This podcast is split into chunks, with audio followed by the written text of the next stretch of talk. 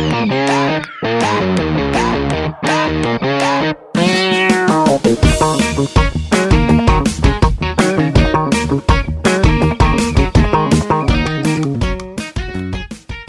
大家好，欢迎收听 AI 豆腐脑，我是 Margareta。嗨，大家好，我是 Rumble。Hello，我是 Tequila。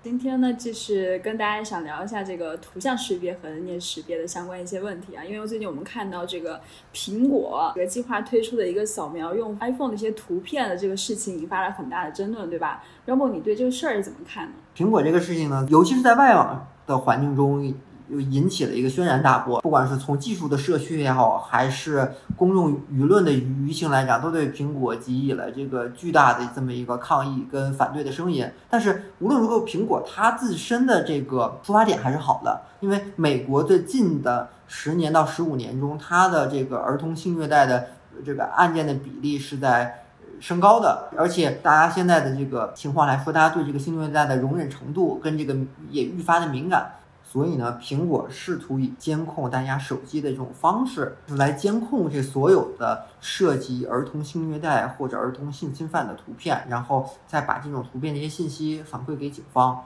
从而呢，来保护儿童免遭潜在的性侵，免于让儿童能看得见这种性的暴力和对儿童的性侵犯的这种内容。最主要就是它今天可以免除你看儿童的这个性虐待跟性侵犯，那他肯定会浏览你所有的内容，然后他会不会进一步的去知道你照片里更多的就是非成人的一些你更 private、更个人的一些信息，然后他会不会对你整个的信息流、你所有的内容进行一个一个监控？这其实就涉及到一个他所谓的以安全而著称的苹果系统，它是否留有一个自己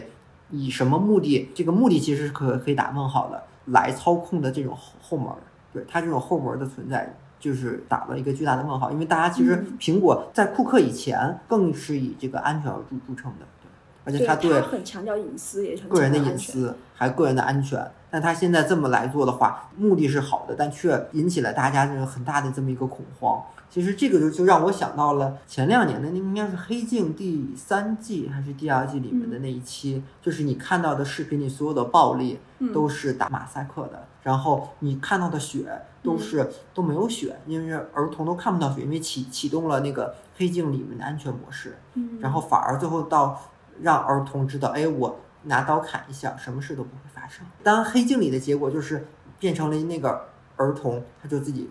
就是有一点自己内在的一个矛盾和变疯了，因为他觉得他他看到的不不是真实的啊，就是我拿刀或者我拿他别的东西去砍别人，去发生自己去暴力，他却没有任何事情发生，就是他那个也是血，也是一个卡通状的血。哦，是，其实就是因为这个苹果之前是强调呃隐私和安全，然后现在呢，它又涉及到说我要去扫描一些用户的隐私的图片，然后有一些用户啊就也在说这个事儿，就比如说你刚刚说到，我可能会啊、扫描一些设计当中略同的一些图片，但有网友就说，那我小孩儿。洗澡的照片儿，那可能是有一点裸露的，或者这这种照片儿，那是如果是通过这样一个系统去检测，它其实并不是虐童，但这种情况下就涉及到你这个图片比对是不是会有很大的一些误差的错误的存在呢？对，这里面就是就涉及到，我就想有两个方面。第一个方面肯定就是你如何去识别它那是否是虐童这个信息。嗯第二就是苹果所谓的我如何来，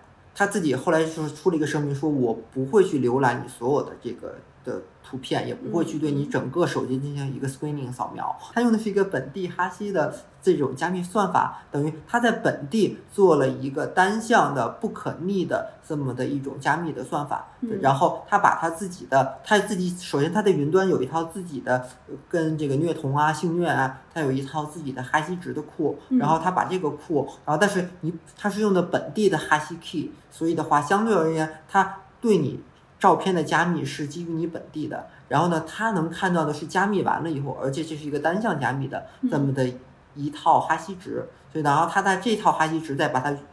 和原来的哈哈希库里的那那些特征进行比对，所以相对而言，他自己是声称我不会去看到你所有真正照片是什么，我看到的只是一个单向加密的哈希值，但这只是他自己这么一个声称的。但如果我是在美国，如果苹果出这个策略的话，我觉得我还是挺担心的，我可能就真的会选择去用安卓系统了。我觉得这个对于隐私还是很大的一个隐患在。那你刚才说的那个，就是苹果手机不用，然后用安卓手机，就是安卓就安全？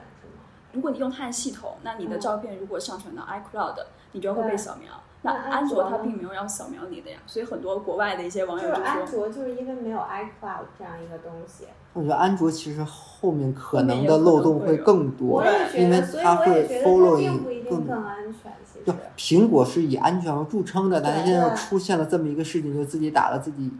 一巴掌，对，就很尴尬嘛。可是他在做的这个不也是为了安全吗？他是为了儿童的安全，但是侵犯了你个人的隐私，这其实就是嗯你是不是为了这个 public 的牺牲你的 private 的这种。关键其实我觉得还是，就如果能百分之百的识别这些是准确的，而且甚至是我能知道这个照片是怎么得了，是我自己拍的，还是我 download 下来，还是别人 send 给我的，这之类的。当然这就涉及到更加一个全面的，就是。触角一样，就是完全的把你的所有的底层的信息全部拿到，这个相对而言就更可怕。但是我觉得只从一个 iCloud 的这种照片，我可以从很多很多个途径下得到对，嗯，并不一定跟我个人相关。它还有另外一个限制，说它只对那种上传 iCloud 的用户，哎，对，对啊可能是在国内或者在别的地方，大家对 iCloud 还用的不是那么多，但是我觉得在美国的，是呀大家还是每个人嗯基本都会开 iCloud。对，所以我觉得你要是没有 iCloud 的话，其实苹果在国外这种生态下用起来是挺费劲嗯，的，挺麻烦。的，对。那像苹果，它说它能够对比这个你手机里面这个儿童的图片，那它在云端肯定会有一个对比的库，对吧？包括你怎么去训练这个图像识别，说这块的话是怎么回事呢？它等于是最后比对的是一个哈希值，所以它跟正常的比对图片还是挺不一样的。嗯正常比对图片的话，我们会把提取出来一些图片的特征，那就像我们说的，就是儿童的一些裸露出来的皮肤，我们可以把它识别成一些有一些过度的裸露，嗯或者是有一些虐待倾向，尤其是针对的是儿童的这种性的活动、犯罪和嗯跟性的活动。但是如果我觉得这也很难去侦测出，在美国一些合法的成人网站上，或者当 o 或者是会员有 access 到一些合法的成人内容，那这样的话会不会也被他就列入他的这个观察里面？观察里面，对嗯，所以像苹果，它用自己这个叫做 Neural Match 这个系统去实现图片检测，那它肯定要去训练这个 AI 去学习。那它后面这个图片的系统库是什么呢？现在的话，它的 Neural Match 的话，还是就是找了就是二十万张的图片，嗯它应该都是有过这个清晰的标记过的图片，它可应该是分了几类，然后分别进行了这么的一个标记，然后嗯提取它里面特征。这个其实就跟现在的图像识别、人人脸识别一样，都还是基于 CNN 啊的这种深度神经网络去做的一定的优化。就是这种东西，其实从技术上已经蛮成熟的，在网上开源啊，或者是一些特征训练过的深度的这个开源的库已经蛮多的了。对，嗯嗯但但它肯定是针对这个对人体啊，尤尤尤其是针对某个区间的儿童进行了一定特化的训练，得到了一个某个年龄段的儿童。可能更多的是女婴的或者女孩的这么的一种性虐待的这么一个预预训练集，然后再去提取它里面的特征。那我这个其实像对于这种图像训练，其实是已经有很多年了啊。包括之前我看特搞笑，就是我们就是网上有很多人在吐槽之前那个谷歌的这个图片验证。就是你可能在登录谷谷歌谷歌网站的时候，它会跳出一个对话框，说让你去如何向 AI 证明你自己不是自己不是机器人，而是一个真正的人。所以很多我经常过不去。是吧？我对经常过，不去它会有很多那种道路的那种分成，有点像九宫格，这对哪儿是那个红绿灯、路牌儿为什么你对过不去那个呀？那个首先是有时候跟网络的条件是有关的，然后那个啊。有如果是它那个网络有时候慢的话，让谷歌在国内我这个网速也不是很稳定，所以有时候我会点完了，就算我都点对了，它会再给我刷新九个，然后我说点对了一直在刷新的问题，不是说也其他的问题。呃，对，基本还是网络的问题。对，如果你连这个都过不去，那你确实可能就是在 在这个物种的归属上不一定属于人类。嗯，对，呃，但但是它首先那里面还是英文，对你首先你是不属于一个看得懂英文的人类。对，它是一个街景嘛，很多对就是哪些是汽车，哪些是路对，牌儿我。是经常做那个呀。对，所以它，而且这种街景其实它背后还是用来去训练这个自动驾驶的一些图片对的对图片的那个标记嘛，对吧？所以其实谷歌也挺聪明的，相当于是我们免费在为这个 AI 打工。就就打了很多年嘛。当然，我们看到这其实他们也公开说明啊，这种方式其实就是一种众包的模式，就是集众人之力来标注数据。然后这种谷歌的这种数据库分类呢，是被叫做全自动区分计算机和人类的公开图灵测试。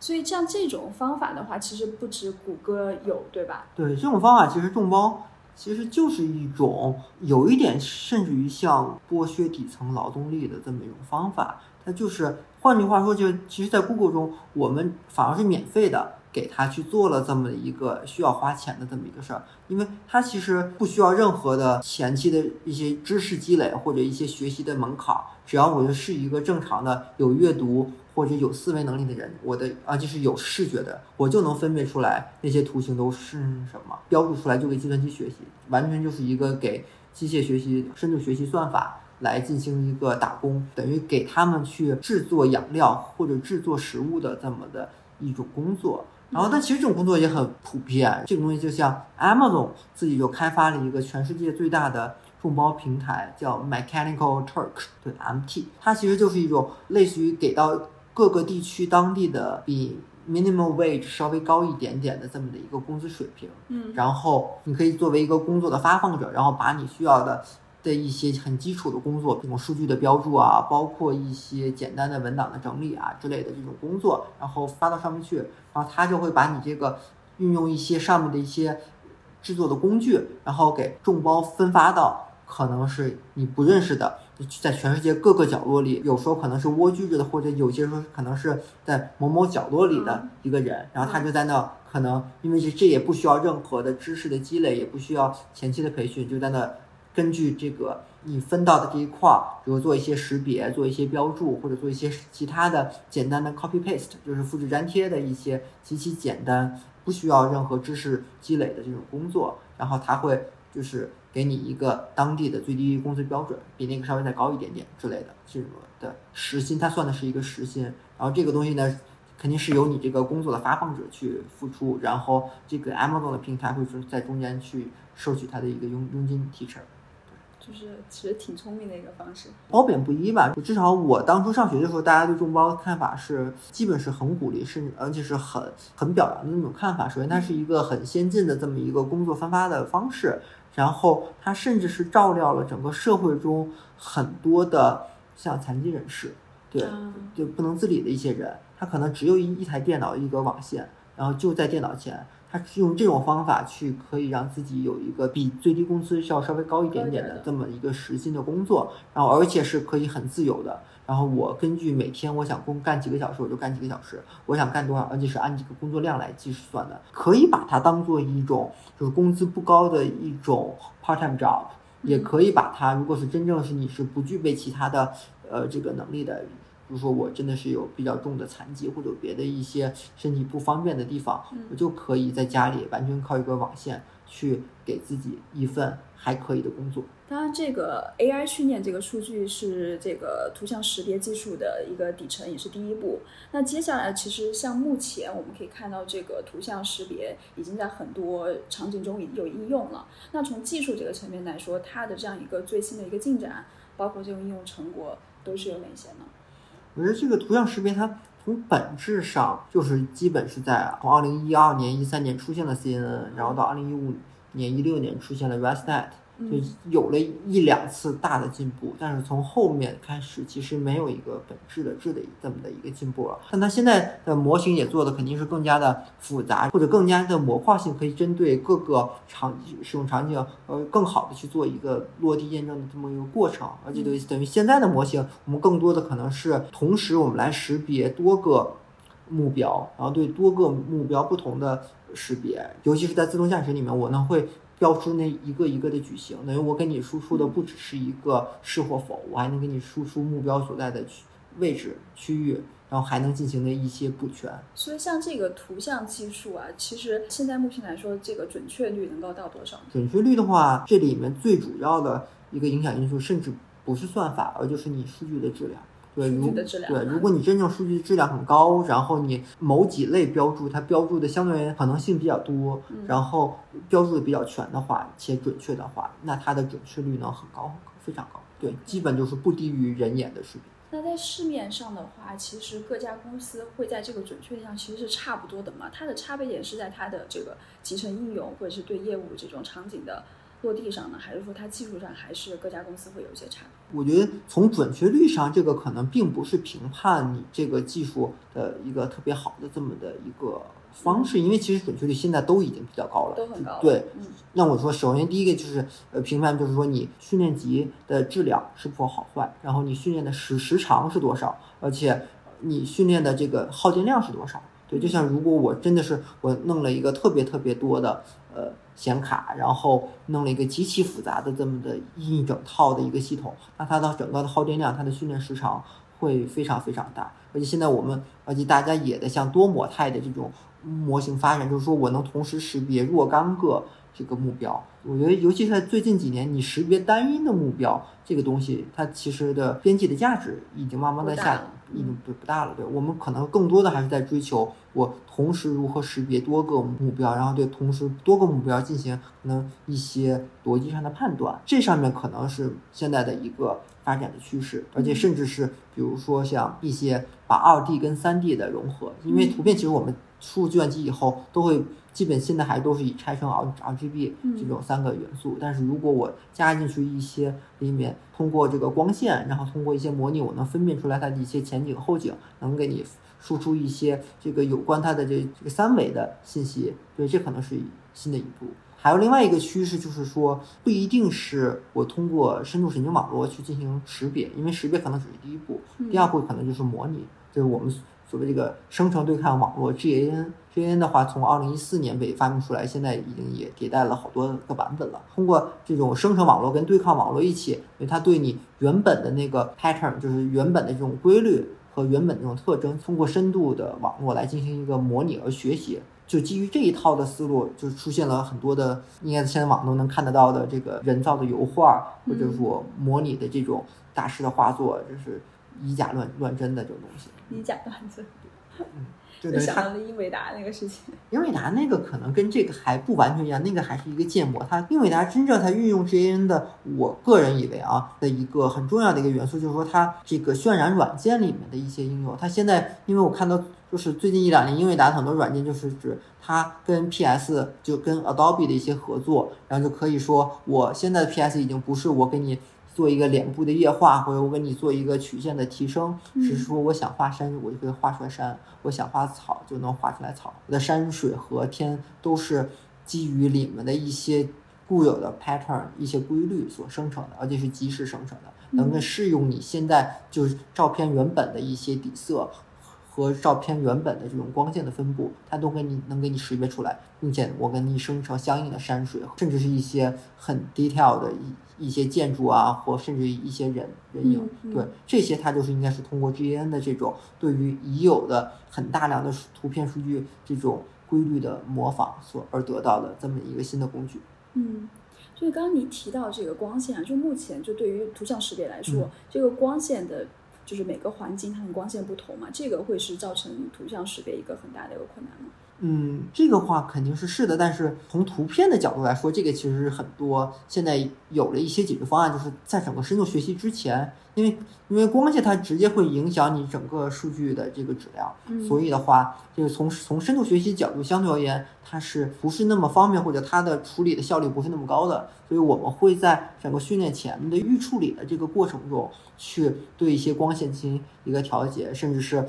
用很多类似于 PS 的手段，那我直接把你的曲线啊或者一些别的一些数值给调到一个合适的状态，然后我再输入我的深度神经网络，再把这个图片给打散成 RGB 的数据。因为就我输入我的深度神经网络肯定是 RGB 的数据，但是我可以提前先对图片进行一些光线上的处理，处理然后再把它打散成对嗯。每一个像素点都是数组，再输入进我的深深度神经网络里。就是我觉得这个光线这个也许可以用到英伟达的一些数据，它现在已经在用，因为对，它它其实它渲染的时候，比如说就是那个就最近炒的那个视频，它站在一个空间吧，那个厨房那种感觉的地方里面，它建好模型之后，如果说它设定是早上八点钟的时间，就是它在渲染渲染的时候，它设定八点钟的时间，它肯定对八点钟的光线是有一个模型的，然后这个八点钟这个光线这个模型加上它现在建好的模型，就放到这个渲染工厂在渲染的时候，它最后出一个结果。那其实你它等于说进去之前跟进去之后的数据都有，它其实这个等于是一一个标记的渲染集，它可以用于就刚才 Rumble 说的一个数据我怎么一个图我先处理掉它的光，那我们去识别这个光怎么给它反处理，其实可以用就是英伟达渲染的那个结果去去去用。对，我觉得刚才你问一个问题就是挺好的，就是你说的那个，目前那些公司在技术上有什么区别？然后嗯或者说这他们，我觉得就是区别点在哪儿？就是。现在他，我我对技术我也不太了解，就是说嗯具体，比如四小龙啊，或者谁的那个就是图像识别的准确度上有什么差别？因为他每个人做的行业是不一样的，就是他呃就是做的场景不一样场景是不一样的，所以其实你没法完全的说这家公司就是百分之九十七，这家公司就是百分之九十六。其实，所以如果有这个比对，那我们早就拿这个拿出来说事儿了，就是一二三四排名。所以其实它是没有的。然后我觉得它很多程度上到了现在这种，就像 Robo 说的，它已经很高就可以用了的情况下，你其实，在比一个公司在商业上的判断，以及我在哪个场景去投入，然后我投入之后，我能不能获得特别多的回报的数据，然后有没有人长期以后使用？就比如一个很小的场景，我我一个小区入门口的时候，这个人是否是快递，还是一个小偷？那我这个数据，我值不值得我这家公司去把它当成一个场景来训练去做？嗯然后如果说他做的特别好，然后但是没商业的机会，那也没有机会给你去做它准确率是多少。但如果它商业特别成功，每个小区都用了，OK，那它可能做成一个准确率特别高，因为它数据集也在不断的升高嘛，然后训练数据结果也给它提供的特别丰满。OK，所以当刚刚呢，我们说的是这个图像识别这个技术原原理啊。那现在我们看到有很多其实基于这个人脸的识别，所以人脸识别跟图像识别在技术上本质来说有多大的区别？没有区别。没有区别。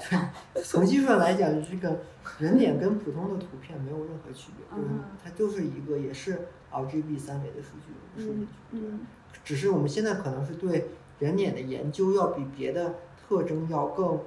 更更深一点儿。对嗯，像人脸的话，现在会有不同的框架结构，会有不同的这个基点。我们首先如果从第一步的话，都会给人脸设置一个基点，就是大概是可能有五个点的，五个点是最少的，可能后面有八个点的、十十个点的、二十个点的。对苹，因为苹果的那个嗯解锁最开始的前摄像头开始的基点设置那种二三十个点之类，就是非常非常恐怖的。基本你脸上的每一块儿都是它都能提取一个很相对准确的一个特征。对嗯，所以我们基基本就是基于这些的基点附近的这个人脸的特征，比较明显特征就是你的像两个眼睛啊、你的山根啊、你你的鼻尖儿，包括你的嘴唇的几个点，然后我们都会去以这个点和这个点周围的一些图片的特征来形成它整个脸的一这么的一个标识。最终我们最后会生成每个脸都是一个特征向量，一个很大很大的这么一个特征向量。来储存你整个脸的全部的信息，所以我们最后会比对你最后你输入的这张脸的这些部分的特征向量，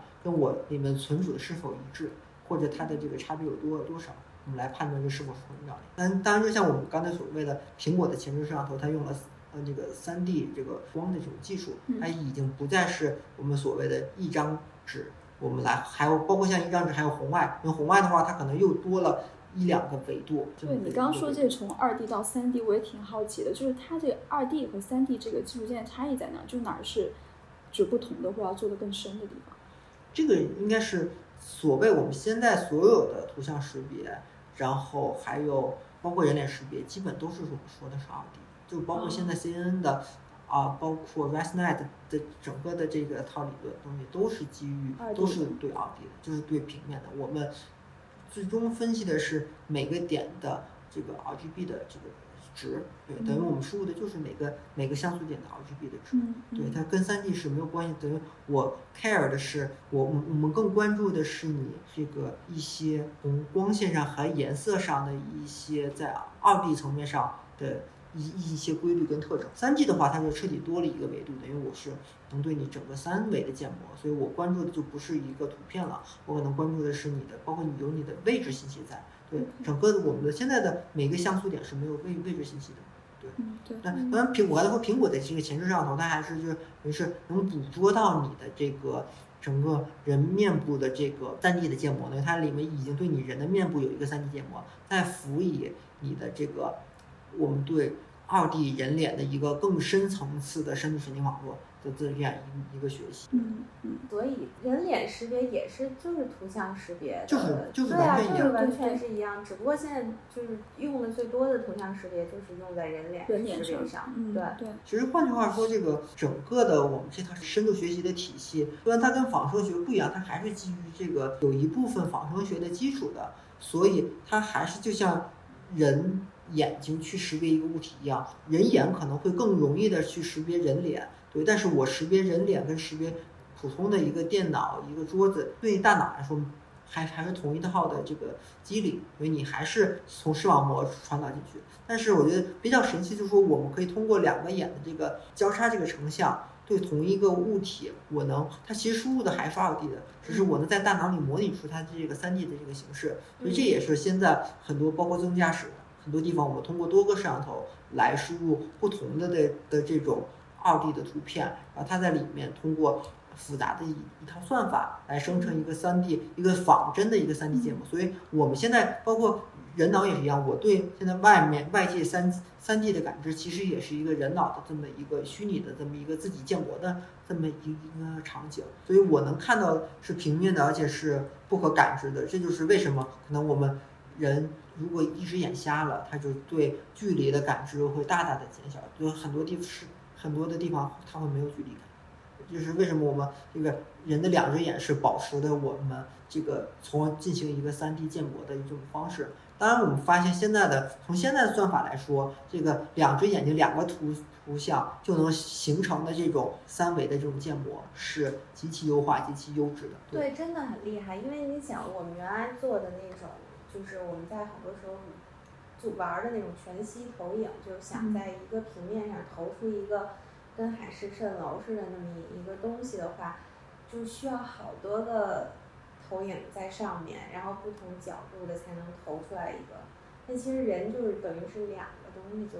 可以变成更立体的了。其实人一个东西也是立体的。对啊，一个也是。人一个东西那个立体是你想象出来的立体，就包括像两个眼睛。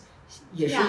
也是，也是你想象出来的立体，对。但是那个相对而言，你想象的它是有事实依据的，等于你一个眼睛形成的这个立体是完全基于你以前的认知跟你以前的这种历史性的学习而得到的这个三维的感知。而两个眼睛，它就是我能靠这个图片的差而形成一个相对而言不完全基于以前。学习以往过往认知的这么的一一种三维建模，所以我们说现在的我们想在自动驾驶上或者在别的场景中去进行一个实时的三维建模是相对来说比较困难的。而且我现在知道大家大家用的摄像头都是比两个基本要多的，所以我需要更多的这种 reference，更多的参考值才能来去进行一个相对准确的建模。而现在等于在这个从二 D 到三 D 转变的过程中，现在的算法而且深度学习还跟人有较大的一个差距，但是光从一个识别图像平面的来说，这个已经可以说这个深度学习跟人眼差不太多，区别了。对，我现在也看到，就很多人就是这个技术在进步啊，但很多人也在越来越的去关注这个人脸识别引发的一些社会问题，包括刚刚提到的这个苹果的隐私问题啊，还有现在呃我们国家嘛也刚刚出台了一个新的规定，对这个人脸识别技术进行限制。所以这些焦虑，其实，在我们心中也是一一直在蔓延的。就比如说你去购物，或者你进一个公司，现在基本上都要求你去做这个刷脸对刷脸。所以大家是怎么去想这个事情呢？你觉得说已经麻木了？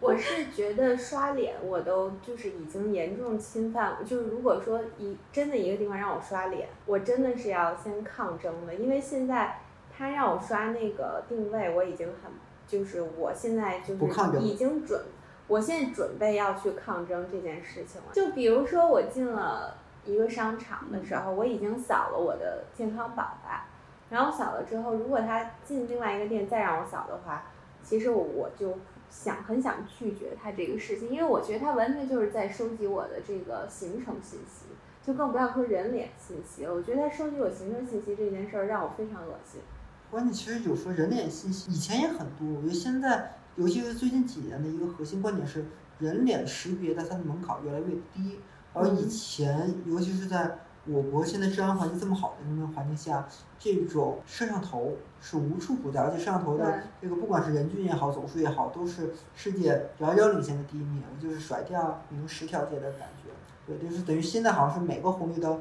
因为我们在北京，北京应该是每个红绿灯平均都是有三个以上的摄像头。对，特别多。特别特别多，而且很多红绿灯上面你可以看见一排的摄像头，所以可能以前的这些摄像头，它一个 720P 的一个图像，它只是用来去监测一个道路是否有拥挤，甚至是是否撞车的情况，甚至于这些摄像头的一些数据是靠一些信息部门来用肉眼去用一个一个人去进行监控的，可能是一个大屏幕上面有一百个摄像头的信息。但是现在的话，你一个 720P 的摄像头所带来的这个数据，完全是可以接入我们的人脸识别的框架里面，然后直接提取出人脸信息的。这其实是带来的一个很大的风险，就是我们有足够足够多的摄像头作为基础设施，而且现在的这个人脸识别的门槛也越来越低，嗯，所以就造成了这可能会被滥用，就给泄露造成了很大的这个便捷的一个条件。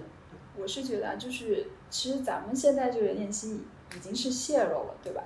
所以这个法律出来之后，它真的就是能够克制的点在哪呢？我觉得真正克制的点还是他从法律上面把这件事情给禁止了吧。其实从商业上面来讲，它直接是我个人觉得啊，它是直接是封禁了很多的商业模式，它是对很多的，尤其是在零售里面的一些针对不同客群的一些差异化的服务啊，一些会员的推送啊，相对而言，我觉得这是一个比较底层的一些功能进行了直接的封禁。刚才塔克拉也说了，假如他进到一个商场，我个人所知就是有一些商场确实会在门口的摄像头里提取一些会员的信息，然后你如果你是会员的话，你会提供一个相对比较清晰的照片，如果在会员就办卡的时候，然后他会直接比对，大概能知道你进商场的某些位置。然后会直接你进地库的时候拍完影以后，直接给你推送当天的 coupon、当天的活动信息。对对，就再去做这个数据再次分析这个层面上，对，会有一定的现在的法律来说，因为它不让存储了嘛，等于你拍了的话，你拍的照片是不能存储的，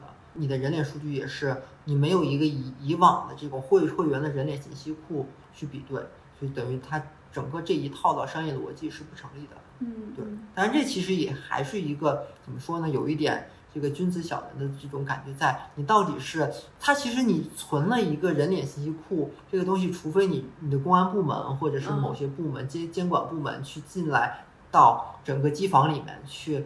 调取数据库的一个备份，或者去从数据库里面去查，它是能找到你的这个人脸信息库。你平常的话，因为那些摄像头都是一个安防监控的存在，你不可能把摄像头关掉。等于你有摄像头，你花，你到底用这些摄像头是否去做人脸识别，这就是一个一个很大的这么一个问号。对，之前就是说嘛，就是一家售楼处，就有些人可能戴着头盔去看房，就是这些就是售楼的，就可能通过这个人脸分析再去分析这些你来售楼处的一些购买的次数呀，什么样的人呀，再去这个对你的信息进行利用，然后再通过你对加工这个信息再去赚取一些钱，或者提高他自己的一些商业模式上。我觉得这个其实法律上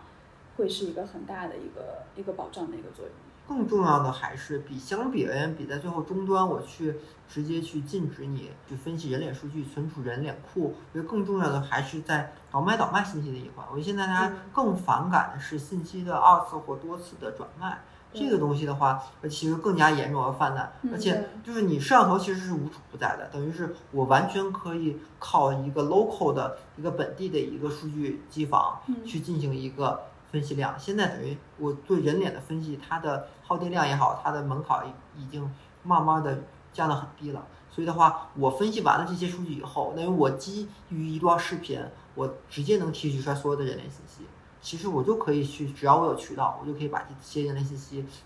跟这个人群的某某些特征绑定，然后去给他挂了某一个噱头去售卖。如果我还能匹配到他的，比如说是身份证号也好，手机号也好，这种这种更固定的信息的话，那这个数据的价值是很大的，尤其是在黑市上。所以的话，我如何能真正去阻断这种非法的数据交易市场？这我觉得比在真正在终端去彻底限制死你这个商业模式来说，可能更加有用。其实这种身份信息如果在黑市上，它也不贵吧，也我并是不了解了，就是我我只只知道在那些法制节目上嗯老讲那些那个什么空客公司的那种，就是说什么一个手机一个身份证儿，反正有几张卡，三四张卡，一就是手机加身份证儿，然后还有什么加一个什么复印件，什么户口本复印件之类的就一一一整套可以卖给卖个几几百块钱，对，就一个人的。一个人不，因为那个他直接可以靠我的身份证、手机卡，然后一些复印件，我直接注册公司就可以当法人嘛，这种黑法人的这种一套，这一个人就可以卖到几百块钱。我觉得首先一个问题是，就是我不知道那个法律怎么写的，啊就是到底什么算我们的隐私？你比如说我在路上走，你看到我了，嗯，你看到我在这儿走了，你算不算窥探我的隐私了？这首先不算吧。我我在大街上看到很多人，OK，那你现在所谓的信息，只不过把它公开化了，你只是说刚好全国人民都看到我在这儿走了，那我此时此刻在这儿走，这变成我的隐私了。就是等于说你，你不是收集到了那条数据吗？对吧？我长这它样的更一个我，多的是在说你嗯运用你的隐私跟你的信息去盈利、去牟利对。对，去用你的对，信息所以说我就是觉得它管控的点其实是，就是它可以直接在盈利那儿开始切，我觉得它会更方便一些，因为你没盈利了，这些隐私其实也没有太多作用。然后它有盈利点的时候，就是说你要去查它那个就是盈利的部分到底用了什么。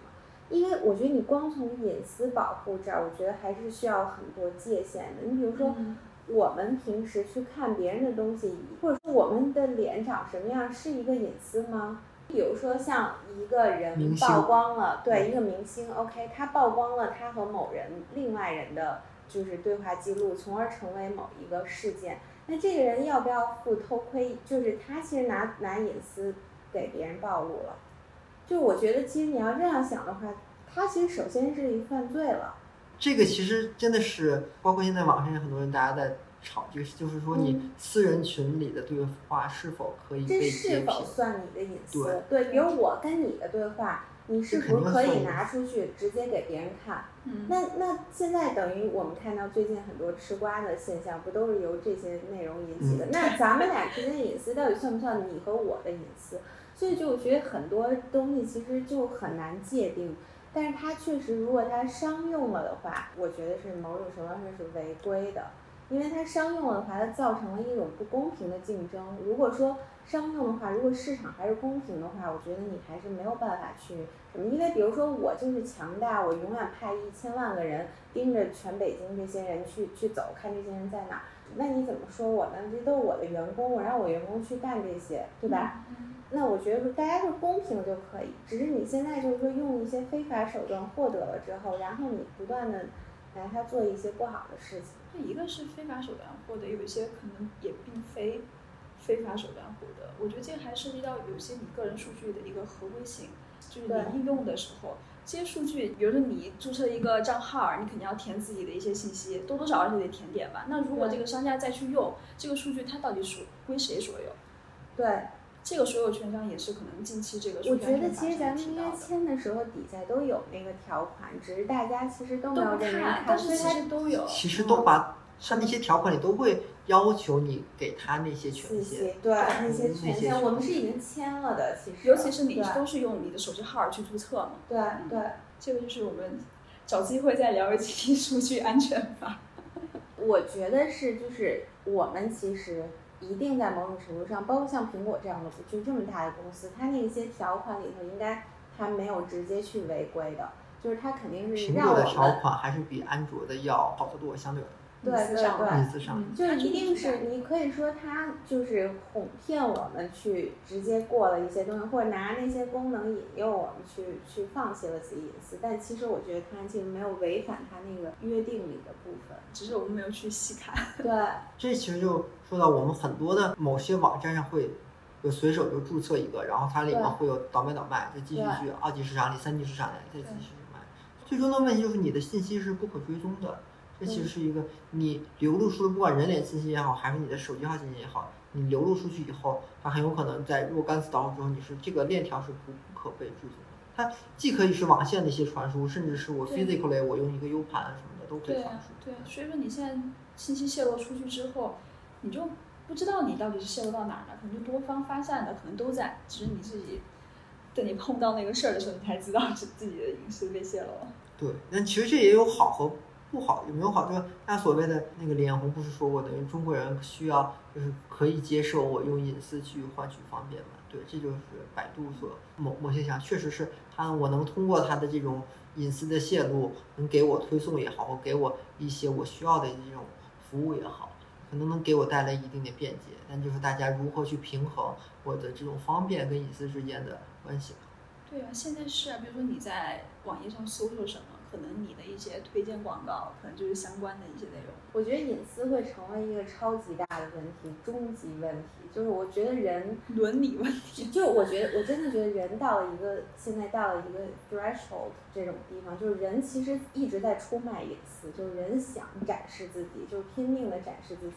然后呢，但是又有些就是就不想展示的部分，把它说成隐私，然后就是也不是把它说成它确实是隐私啊，然后就是拿出这个问题，然后另外一方面是不停的暴露，然后不停的暴露换取方便，就是暴露自己内容啊，其实是想让别人去定制化的提供内容的，然后。我我觉得这个是一个非常大的问题，就一一定会到达一个极端点，会爆发出现一些情况的。实际上，其实我们在不管是社交媒体还是别的一些账号上，我们其实会有意无意之间会爆发，会发很多发自己的定很位多定位信息息。对呀照信片息，对对你不发的时候，你觉得它是你的隐私；对你发了之后，甚至于，我就觉得像那些社交平台上会都会有很多你的照片，虽然很多就都是美颜过的，但就是说 那些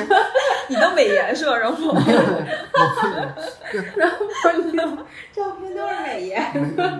我我震惊。不，这其实这个其实就是我为什么说很多照片都是美颜过，因为有些美颜过的照片确实不能用，就是在技术上来讲，你美颜过了以后，你对你很多的这个信息进行了一个美化，然后这个会影响我们以往，比如说我的训练是基于你身份证照片的训练，那如果你在社交平台上你有一张你美颜后的照片。那它就真的很难识别，所以反而你可以把美颜照片当成一种保护自己隐私的方法，就是等于大家看到都是你每年后的你。你如果你这个太讽刺了。不就如果你哪一天你用一个完全素颜的这种面目，反而是一个能显示出你自己真实的信息。所以他们看到的都不是真实我们，我们的我们都已经保存好我们的隐私了。